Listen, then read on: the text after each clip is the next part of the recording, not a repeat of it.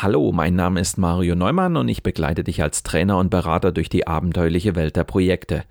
In diesem Podcast lernst du alles, was du zum Überleben in Projekten brauchst. Ich entführe dich regelmäßig in spannende Themen, beantworte deine Fragen und versorge dich mit den wichtigsten Survival-Tipps. Los geht's!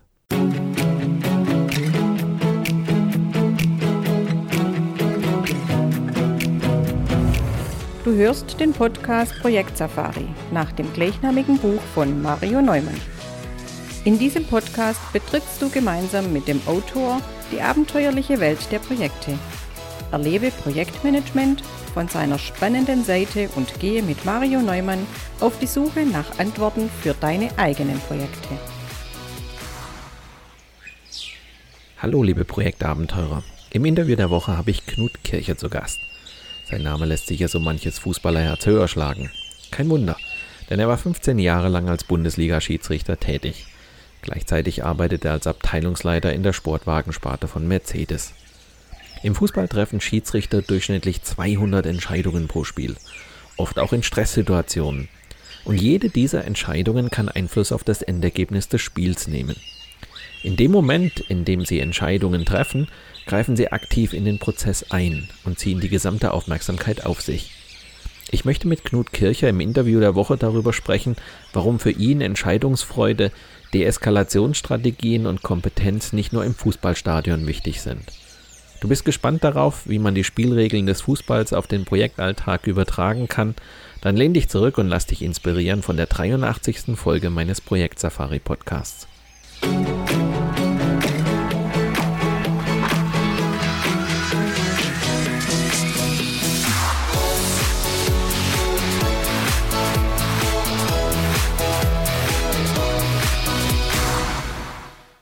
Hallo und herzlich willkommen, Knut Kircher, zum Interview der Woche. Herr Neumann, herzlich willkommen.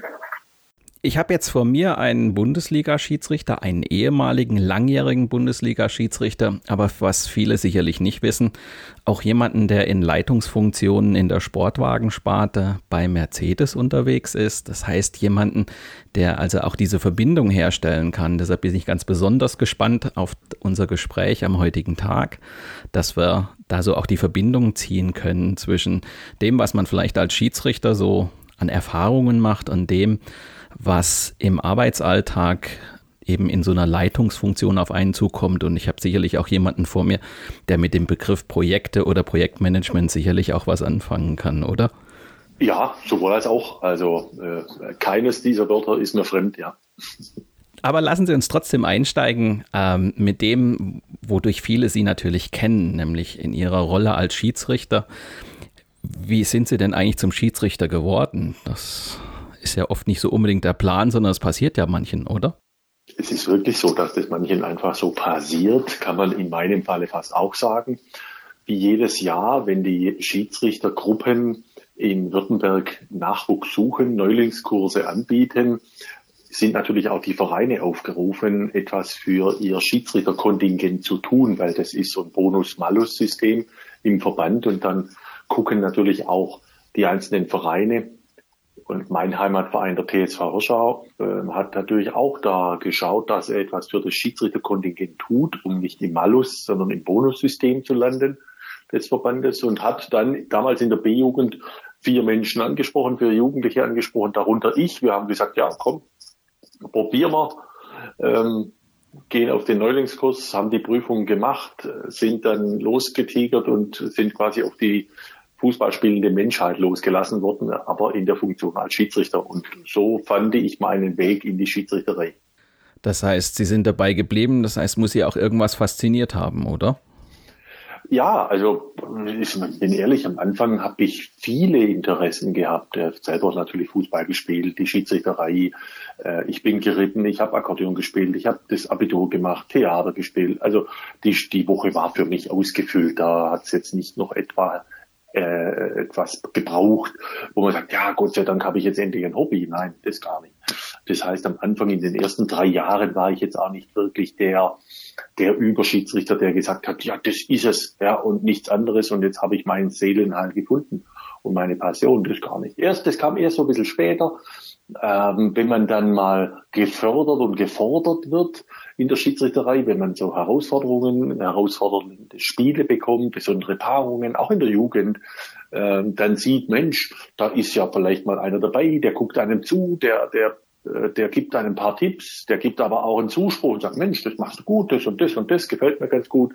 Dann darf man vielleicht auch mal mit in einem Team ab der Landesliga oder bei Freundschaftsspielen gibt es auch Schiedsrichterteams. Und schon hat man so ein bisschen den, ja, den, den Anschluss gewonnen an, an die Menschen in einer Schiedsrichtergruppe, an die äh, Talente in einer Schiedsrichtergruppe. Und äh, wenn man dann merkt, ja, Mensch, du kannst da was erreichen, du hast da, du hast ein gewisses Talent und, und du wirst auch gefördert, dann, dann fixt es einen auch ein Stück weit an, weil man merkt, jo, das kommt an bei den Menschen und, und bei den Fußballern und scheinbar auch bei den Verantwortlichen. Und so hat sich das dann nach und nach gesteigert und, und dann wurde es mehr. Der Radius, der Aktionsradius wird mehr. Das ist am Anfang vielleicht nur mal der Kreis, der Sportkreis, dann ist es das ganze Verbandsgebiet, dann ist es auf einmal das, der ganze süddeutsche Raum und dann ist es auf einmal ganz Deutschland und dann auch noch international. Können Sie sich noch an Ihr erstes Bundesligaspiel erinnern? Aber auf jeden Fall. Das war damals der TSV 1860 München gegen den ersten FC Nürnberg. Ja, die beiden haben tatsächlich mal in der Bundesliga gegeneinander gespielt und es war im altehrwürdigen Olympiastadion. Und gleichzeitig noch fast ein Derby. Es war ein bayerisches Derby, ja, und das als, als Novize in der Bundesliga, das war schon, äh, wo man sagt, okay, äh, zwei Traditionsmannschaften in einem Derby gegeneinander und jetzt kommt auch noch ein Neuling als Bundesliga-Schiedsrichter dazu. Ich war Bolle stolz, äh, ich war saumäßig aufgeregt, Tage davor und äh, war dann, äh, also nach dem Spiel ist man dann 90 Minuten plus X, ist man dann wirklich auch ausgelaugt. Das ist, das fordert maximale Konzentration. Äh, da will man alles geben. Das ist natürlich ja, das Highlight schlechthin. Sie haben es ja gerade schon ein bisschen angedeutet. Ähm, was muss man eigentlich mitbringen für so ein Schiedsrichter-Dasein? Ja, was muss man mitbringen? Also, was ist, was ist das Talent eines Schiedsrichters? Das Talent eines Schiedsrichters ist, dass er sicherlich ähm, eine, einen Gerechtigkeitssinn hat, dass er Werte wie ähm, Zuverlässigkeit, Verbindlichkeit, äh, dann auch so Eigenschaften wie Berechenbarkeit, äh, Empathiefähigkeit auf jeden Fall, Entscheidungsfreudigkeit, ähm, auch emotionale Führung, also emotionales Führungsverständnis, jetzt sind wir nämlich schon in der Führung, mhm. äh, wo ich sage, Spielmanagement, das heißt nicht umsonst Management, also je nach Spielphase, das überhaupt zu erkennen, was, in was für einer Phase befinden wir uns, in, in einer Phase, in der wir quasi etwas begleiten können oder in einer Phase, in der wir ständig gefordert sind, äh, Entscheidungen zu treffen, Entscheidungen herbeizuführen, dann präventiv, proaktiv, also Management mit Menschen, mit ähm, Protagonisten auf dem Feld. Das sind alles Dinge, äh, kommunikative Fähigkeiten, Deeskalationsfähigkeiten. Vieles bringt man nicht am Anfang mit. Das ist einfach ganz normal. Das lernt man auch mit der Zeit, mit, der, mit dem Wachsen der Aufgabe. Das kommt dann dazu. Ähm, Grunddinge wie klar ist, man muss fit sein und man muss die Regeln kennen. Aber das sind die, die sind die Basics. Ja, ich muss von meinem Geschäft, was ich mache, auch etwas verstehen. Deshalb sage ich, das ist jetzt nichts Besonderes. Das kann man lernen und äh, sich erwerben. Jetzt kommt es ja als Schiedsrichter ganz viel darauf an, Entscheidungen zu treffen. Ich muss entscheiden, war das jetzt abseits oder nicht. Ich muss entscheiden, war das jetzt ein Foul oder eine Schwalbe.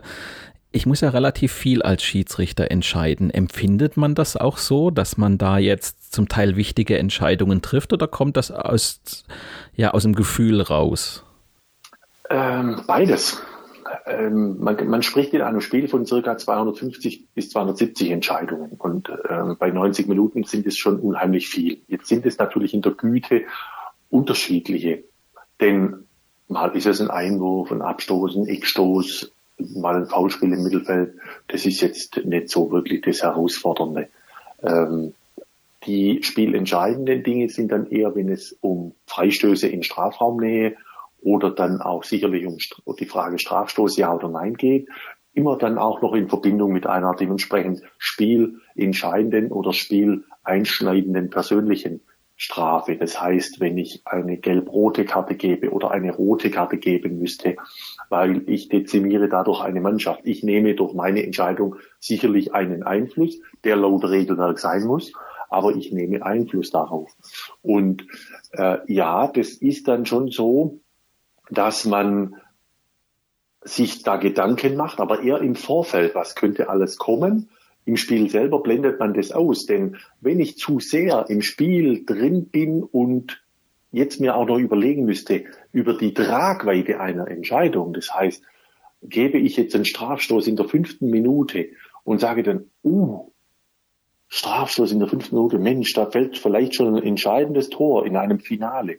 Oder ich habe in der fünften Minute die Entscheidung zu treffen, muss ich jetzt aufgrund einer aus meiner Sicht eingeschätzten Notbremsensituation, glasklare Verhinderung einer Torschance, eine rote Karte geben. Das heißt, ich dezimiere nach fünf Minuten schon eine Mannschaft, die dann 85 Minuten in Unterzahl in so einem Finale auftreten muss, dann hat es, hat es eine unheimliche Tragweite.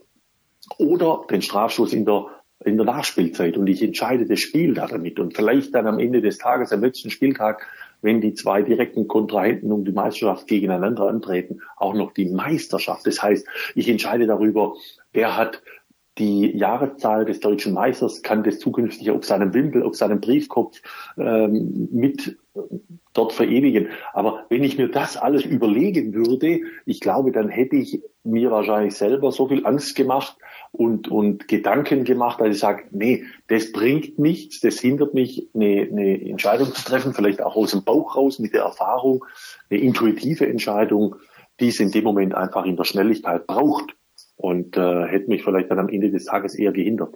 Also äh, man macht sich über die Tragweite der Entscheidung im Spiel nahezu keine Gedanken. Das heißt, ähm, die Entscheidung ist getroffen, bevor einem die Tragweite eventuell klar wird. Ja, das, das ist richtig, ja. Worauf kommt es eigentlich bei Entscheidungen an? Jetzt sind wir ja auch so ein bisschen ähm, in dem Bereich, wo wir sagen können, ja, in der Leitungsfunktion, in der Führungsfunktion muss ich ja letztendlich auch Entscheidungen treffen. Ist das anders oder sehen Sie da auch Parallelen? Also ich glaube, in, jetzt zu meinen Parallelen in der Führungsfunktion als Abteilungsleiter ähm, man hat mehr Zeit, Entscheidungen zu treffen. Man hat mehr Zeit, um Dinge abzuwägen für und wieder. Ähm, es ist nicht in Sekundenbruchteilen wichtig, Entscheidungen zu treffen. Selbst wenn wir Dinge haben, jetzt zum Beispiel aus der Automobilbranche, ähm, es ist ein voller Tag, man ist schon gestresst und auf einmal klingelt das Telefon, ein Produktionswerk ruft an und eines deiner Teile, die du verantwortest mit, deinen, mit deinem Team, mit deiner Mannschaft, lässt sich jetzt nicht in diesem Produktionswerk an das Fahrzeug äh, einwandfrei verbauen und es braucht jetzt eine Entscheidung, geht's links rum, geht's rechts weil das Band läuft. Und wenn ich das Band hinstelle, tickt hinten der Eurozähler, die Kunden kriegen ihr Fahrzeug nicht äh, und so weiter. Das ist ja ein riesen, eine Riesenkette, die ich dadurch beeinflusse. Und da muss es schnell gehen, ja, da muss man schnell die Köpfe zusammenstecken. Und dann ist es auch, da sind sicherlich mehr Fachleute da, mehr im Team da, die dann aus den unterschiedlichen Blickwinkeln auch helfen, die Dinge zu begutachten. Das ist auf dem Feld nicht immer so. Da habe ich zwar meine zwei Assistenten, da habe ich jetzt auch den Video Assistant Referee, ähm, der kann mir notfalls auch helfen, falls ich ganz daneben liege.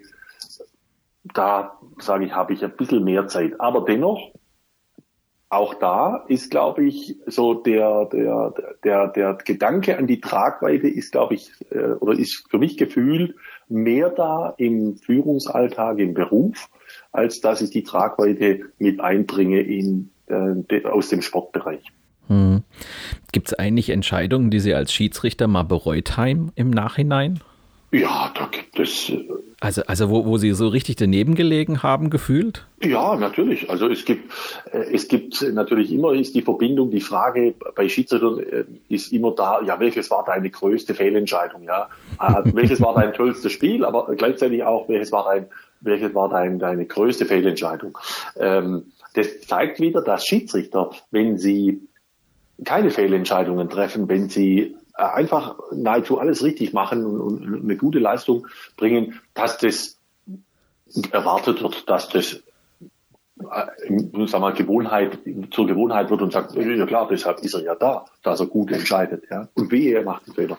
Aber in der Tat, auch ich hatte einmal ein Spiel, und das ist sicherlich nicht das Einzige, also ich will es nicht auf ein Spiel und einen Fehler oder zwei Fehler reduzieren, aber da war es besonders, das war ein Spiel Wolfsburg gegen Hertha BSC Berlin. Ich hatte damals, äh, das, da ging es auch um das Thema Meisterschaft, ähm, bei den beiden Vereinen und ich hatte tatsächlich in dem Spiel Berlin mit zwei Entscheidungen äh, benachteiligt, nachdem ich die Fernsehbilder gesehen habe. Einmal ein Tor aberkannt für Berlin, das hätte zählen müssen, einmal ein Tor für Wolfsburg gelten lassen, was hätte nicht zählen dürfen.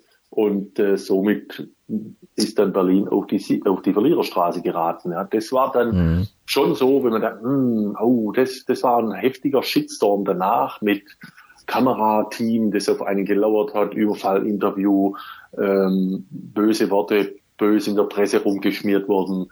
Ähm, das waren so ein paar Tage, da habe ich viel daraus gelernt und für mich mitgenommen, auch im, wie man mit solchen Dingen, wie man mit eigenen Fehlern dann auch umgeht oder wie ich da damit umgehe.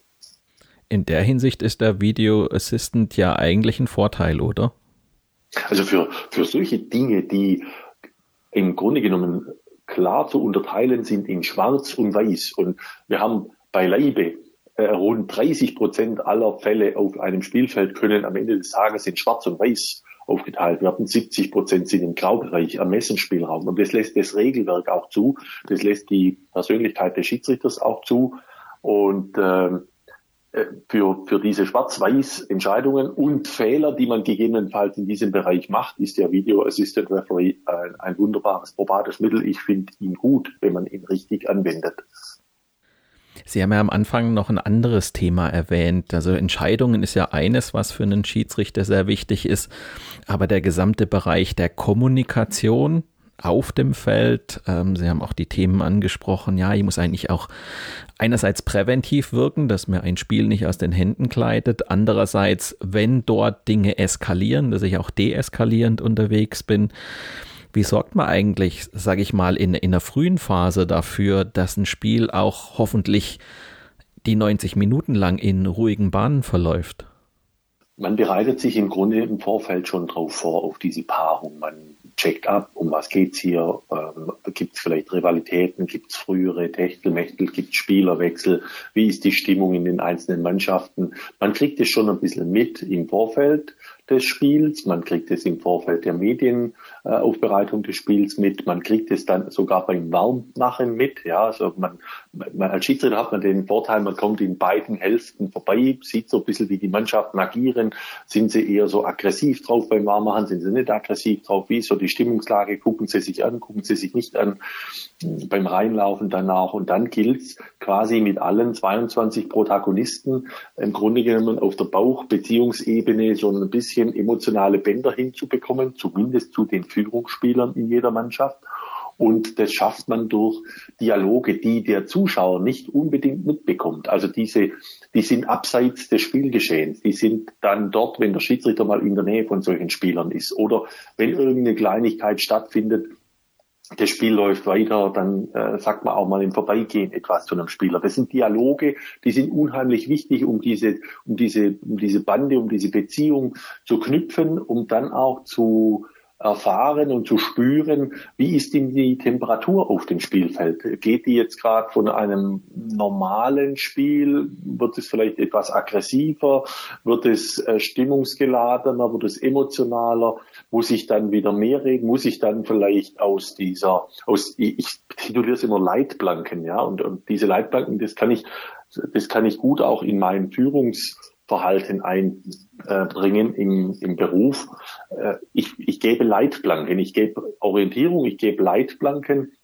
Und die Leitplanken sind immer ein bisschen mehr auseinander, dann kann ich das Spiel mehr laufen lassen, weil ich das Gefühl habe, ja, sie verstehen das, was ich von ihnen erwarte, also im Grunde genommen Erwartungshaltung äußern und ähm, auf der anderen Seite kann es auch mal sein, wenn das dann nicht mehr so funktioniert und das kommt mehr und mehr dazu, dass die Menschen buchstäblich in die Leitplanken prallen, weil sie zu sehr da an den, an den Randbereichen agieren, eventuell sogar darüber hinausgehen, dann muss ich die Leitplanken mit ähm, konsequenten Entscheidungen, mit vielleicht etwas enger Spielführung, einer engeren, äh, einem engeren Spielmanagement wieder einfangen, so dass es in einem emotional beherrschbaren Rahmen auch steht, ja. Und das, das kann man auf dem Spielfeld, das kann man aber auch im Führungsalltag, äh, im Projektmanagement, im Projektalltag genauso praktizieren, indem man einfach bei den Menschen ist, ja, sich für die Menschen interessiert, empathisch ist, hineinhorcht, genau beobachtet, die Ohren und Augen offen hält, um genau zu sehen, was machen denn die Menschen um mich herum, die auch beteiligt sind am großen Ganzen. Mhm um dann sozusagen das Gespräch zu suchen, um im Zweifelsfall zu sehen, okay, ist das eine Truppe, wo ich die Leitplanken weitersetzen kann oder ja. ist es eine Truppe, wo die im Moment ein bisschen stärkere Führung braucht, wo genau. ich die genau. Leitplanken enger setze? Genau, genau, genau. Und das ist situativ. Das ist jetzt nicht so, dass man sagt, man geht rein in ein Spiel und sagt, die Leitplanken sind heute auf diesem Abstand gesetzt und es bleibt so ganz durch. Nein, im Gegenteil. Die können nach fünf Minuten sich in der, in der Weite schon wieder ändern. Die können noch weiter auseinander, weil ich merke, die haben rein ein fußballorientiertes Vorgehen, ohne dass es sich gesundheitlich in einen Grenzbereich äh, begeben, dass sie den anderen gefährden wollen, sondern die wollen Fußball spielen. Die wollen vielleicht auch an der Grenze Fußball spielen. Die wollen weitermachen. Die wollen nicht, dass der Schiedsrichter unterbricht, sondern die wollen den Vorteil suchen, den Spielfluss. Dann lasse ich es laufen. Dann würde ich eher störend wirken als Fremdkörper, wenn ich ständig meine, ich müsste jetzt diese enge Linie, die ich vielleicht anfänglich hatte, weiterziehen. Wenn ich aber dann merke, jetzt wird zu viel, jetzt schlagen sie über die Stränge, dann muss ich die man kann es auch aus dem, aus dem, aus dem Sportbereich, Pferdesportbereich sagen, da muss ich die Zügel buchstäblich wieder ein bisschen enger anziehen und da so jetzt die, die Führung etwa, die Führungszügel etwas mehr wieder in die Hand nehmen. Sie haben ja auf dem Feld nicht viele Möglichkeiten. Ich sag mal, Sie haben Ihre Pfeife, aber Sie werden ja ganz viel mit Gestik, Mimik, mit, mit Worten tun. Mhm wie, wenn so ein Spiel, sag ich mal, da dran ist zu entgleiten. Also wenn es hitziger wird, das Stadion tut ja oft sein Übriges dazu, also sprich die Zuschauer.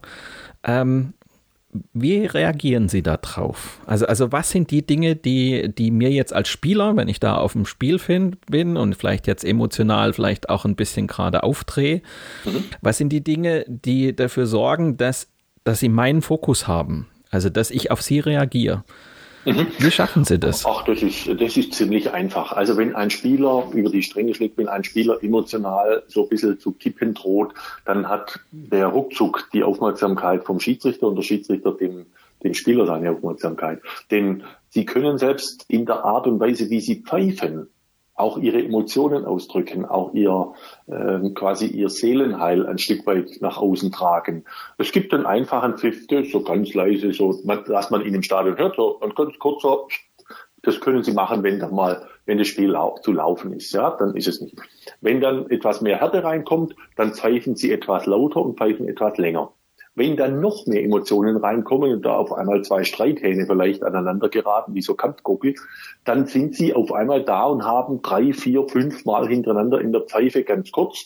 Und dann werden sie auch das verbinden mit einer dementsprechenden Körpersprache, weil dann sind sie viel schneller dabei, viel schneller am Tatort und sie, die Präsenz ist dann wieder das heißt, wenn Sie ein Spiel laufen lassen, ist die Leine buchstäblich länger. Sie sind auch mal weiter weg vom Tatort. Sie können dem Spiel quasi Leine lassen, den Freiraum lassen. Und wenn Sie merken, da ist ein Spieler, der schlägt dann, fängt jetzt an, über die Stränge zu schlagen, dann sind Sie komischerweise immer näher an dem dran. Ja? Sodass der merkt, oh, ich habe jetzt quasi ein Stück weit mal eine Sonderbewachung. Aber ich habe eher einen Aufpasser. Ja, und dann mhm. werden sie ihm das auch verbal rüberbringen und sagen, also auf sie muss ich jetzt wohl ein bisschen besonders aufpassen, ja. Und sie müssen aufpassen, damit sie, wenn sie nicht, wenn sie gewisse Grenzen nicht einhalten, dass wir uns am Ende des Tages dann auch voneinander trennen müssen, noch während diesen 90 Minuten. Ja. Das, das kann durchaus sein. Das können auch solche Dialoge sein. Man muss dann auch klar die Konsequenzen aufzeigen für Spieler, die dann in einem emotionalen Moment sind. Und dann, das eine ist ja Ich kann ihm die Konsequenzen aufzeigen, vielleicht muss ich sie auch mal zeigen. Das andere ist natürlich auch, dass ich hergehe in nicht beobachteten Momenten. Das Spiel ist das, was ich vorher meinte, mal an einer ganz anderen Ecke. Das ruht vielleicht. Die bereiten gerade einen Einwurf vor, die bereiten gerade einen Eckstoß vor, einen Abstoß. Dann suche ich auch mal die Nähe zu dem Spieler weil der ist, der ist jetzt in keiner Aktion gefangen. Also der ist jetzt nicht irgendwie besonders mit Adrenalin gefüllt und besonders äh, gefordert, dass er jetzt da eingreifen müsste, sondern der hat jetzt auch ein bisschen eine Zeit, durchzuatmen, mal den Puls runterzuholen. Und es gilt dann auch solche Momente zu nutzen, um proaktiv, präventiv zu agieren und das Gespräch mit ihm zu suchen. Mhm. Also, weil wenn Sie einen, einen emotionalisierten Menschen in einer vollen Emotion ansprechen, dann können Sie nicht erwarten, dass der in dem Moment vollkommen runterfährt und verständlich reagiert. Der wird eher zugänglich sein, wenn er mal so ein, so ein, so ein kleines emotionales Tal oder äh, so, so, so eine Welle nach unten durchschreitet, durchläuft. Ja, das kann auch eine ganz kleine sein.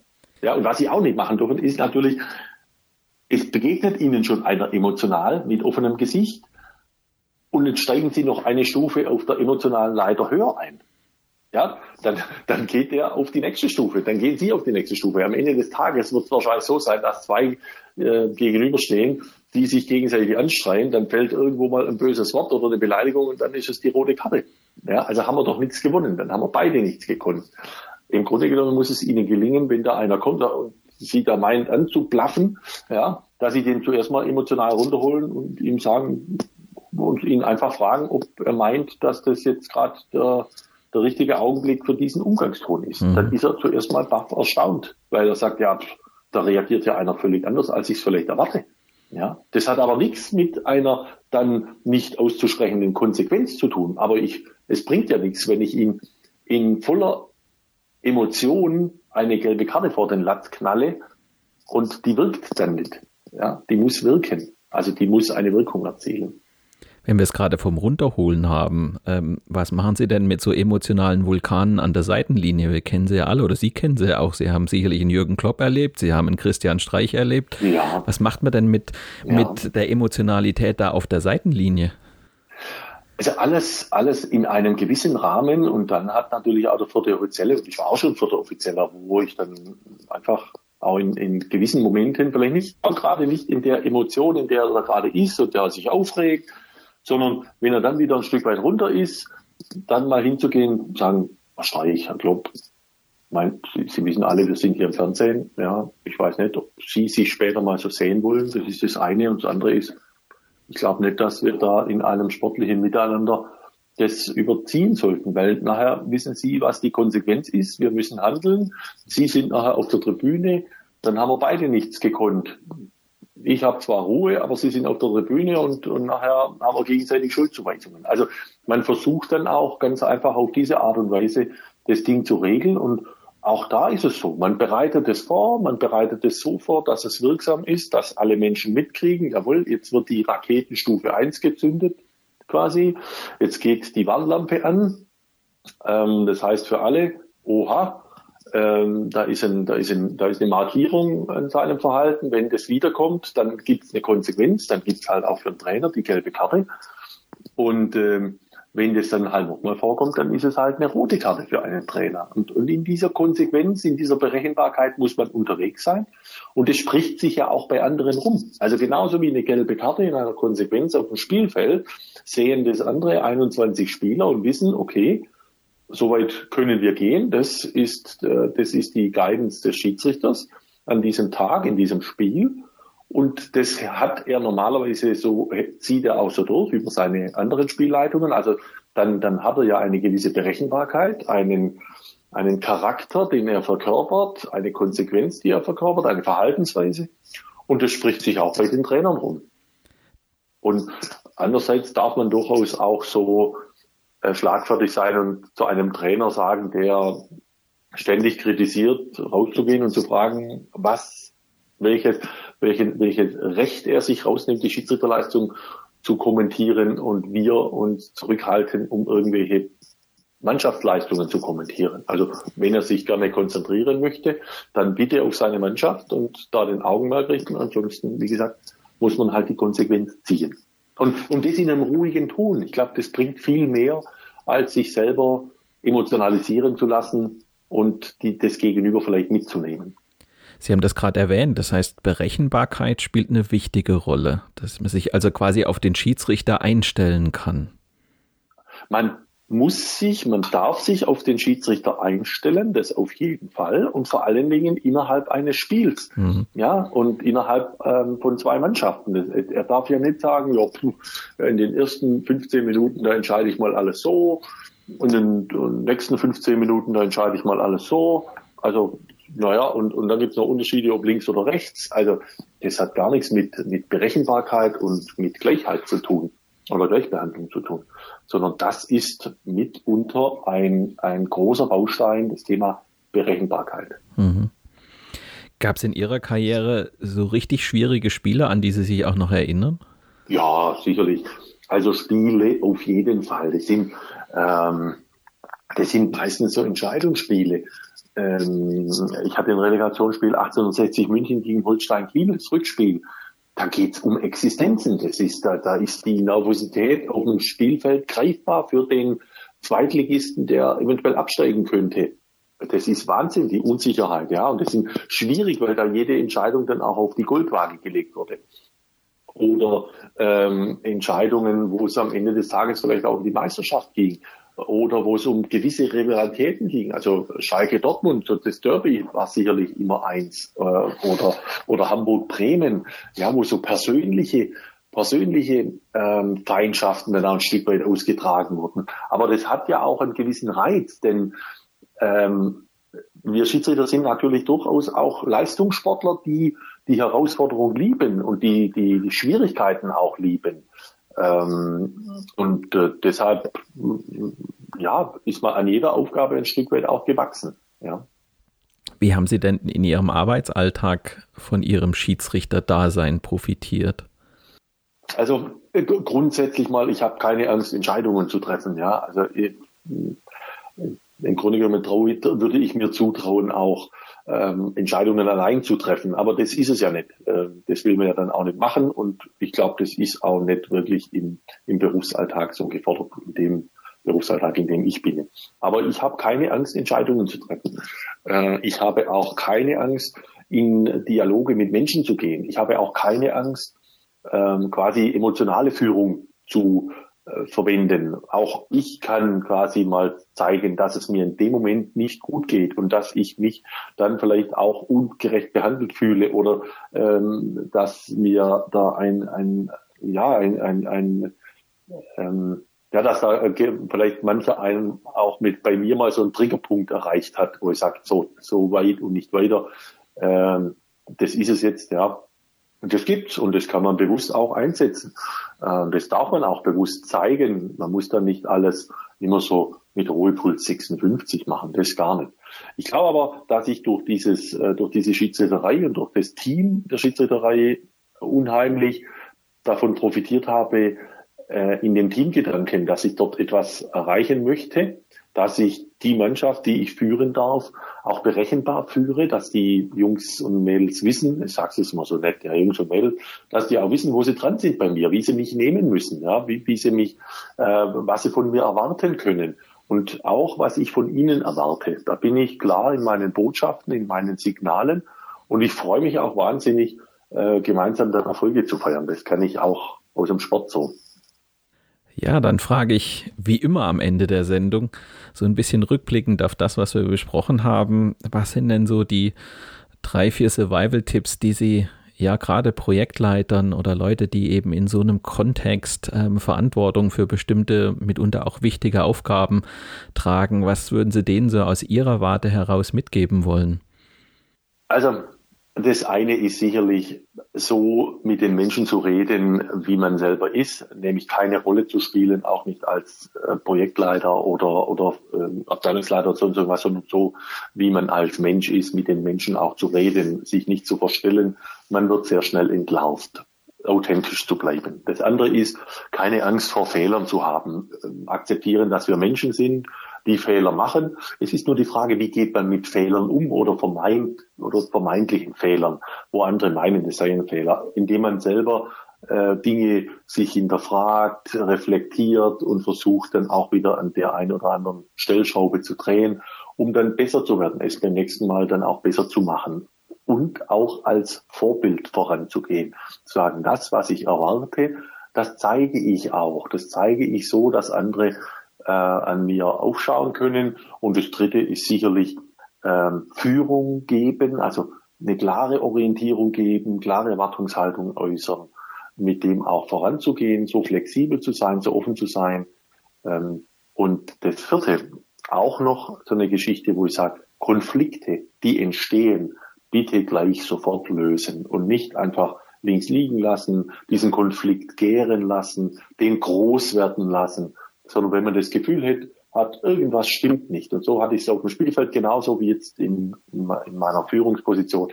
Wenn ich das Gefühl habe, irgendwas stimmt nicht, ansprechen, lösen, gemeinsam vielleicht eine, eine Richtung suchen, eine Lösung suchen und dann geht's wieder weiter, weil dann hat man diesen Konflikt gelöst. Der beschäftigt einen nicht mehr. Der raubt keine weitere Energie. Dann sage ich zum Ende der Sendung vielen herzlichen Dank für die Zeit und für die Inputs, die Sie mir und natürlich auch meinen Hörern gegeben haben. Vielen herzlichen Dank. Gerne, Herr Neumann. Sehr nettes Gespräch und vielen Dank für die interessanten Fragen. Ich selbst hatte Knut Kircher vor einigen Jahren als Gastredner in einem meiner Seminare. In seinen Vorträgen spannt er einen unterhaltsamen Bogen zwischen seiner eigenen Karriere in der Bundesliga und den Anforderungen, die er als Abteilungsleiter im Sportwagensegment von Mercedes hat. Wer ihn engagieren möchte, der kann mir eine kurze E-Mail schicken. Ich leite sie gerne an ihn weiter. Lasst uns zum Abschluss der Sendung noch einen kurzen Blick auf die nächste Folge werfen. Dort geht es um Sparringspartnerschaften in Projekten. Viele verwenden dazu den Begriff Coaching, wenn es darum geht, einem Projektleiter unter die Arme zu greifen. Doch ich finde, der Begriff ist unglücklich gewählt, denn selten geht es in Projekten um Hilfe zur Selbsthilfe. Was Projektleiter dagegen viel eher brauchen, sind Sparringspartner, die flexibel wechseln können zwischen der Rolle des Coaches, des Supervisors, des Beraters oder des Moderators. Wichtig ist, dass Projektleiter beschreiben, welche Form der Unterstützung ihnen im Projekt oder in der Karriere wirklich weiterhilft. Wenn du gespannt darauf bist, was ein guter Sparingspartner für dich leisten kann, dann höre doch in der kommenden Woche wieder rein oder abonniere einfach meinen Podcast Projekt Safari bei SoundCloud, Spotify oder Apple Podcast. Dann bleibst du immer auf dem Laufenden. Mit diesem kleinen Hinweis endet die heutige Episode meines Podcasts Projekt Safari. Danke fürs Zuhören, empfehlt mich weiter und bleibt mir auch während der kommenden Episoden treu. Euer Mario Neumann.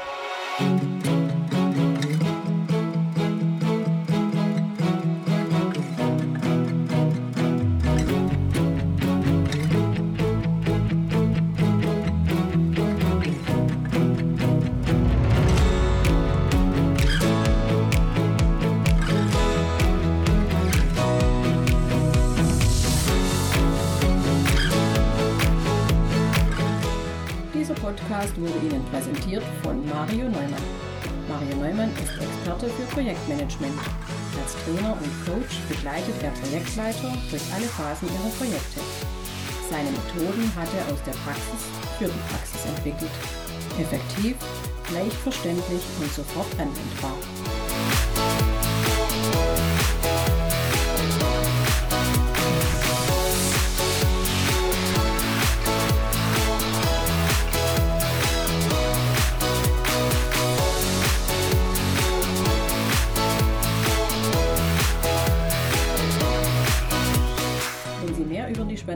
Der Projekte erfahren möchten, dann gehen Sie doch mit Mario Neumann auf Projektsafari. Sein gleichnamiges Buch zeigt, wie Sie die abenteuerliche Reise durchs Projekt vorbereiten, Hürden überwinden und nie das Ziel aus dem Blick verlieren. Tipps für den Ernstfall, Erlebnisse erfahrener Projektleiter und theoretische Hintergründe fügen sich zu einem völlig neuartigen Handbuch für Projektmanager. So wird jedes Projekt aufregend und inspirierend wie eine Safari.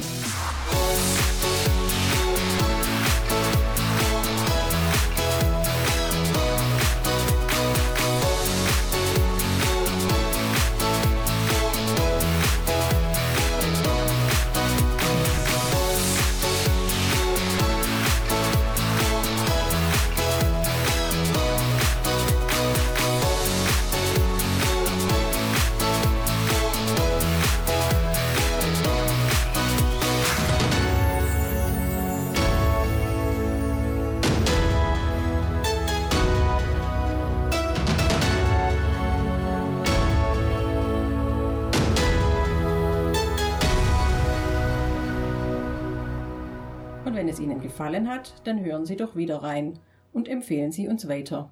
Ihr Team Mario Neumann.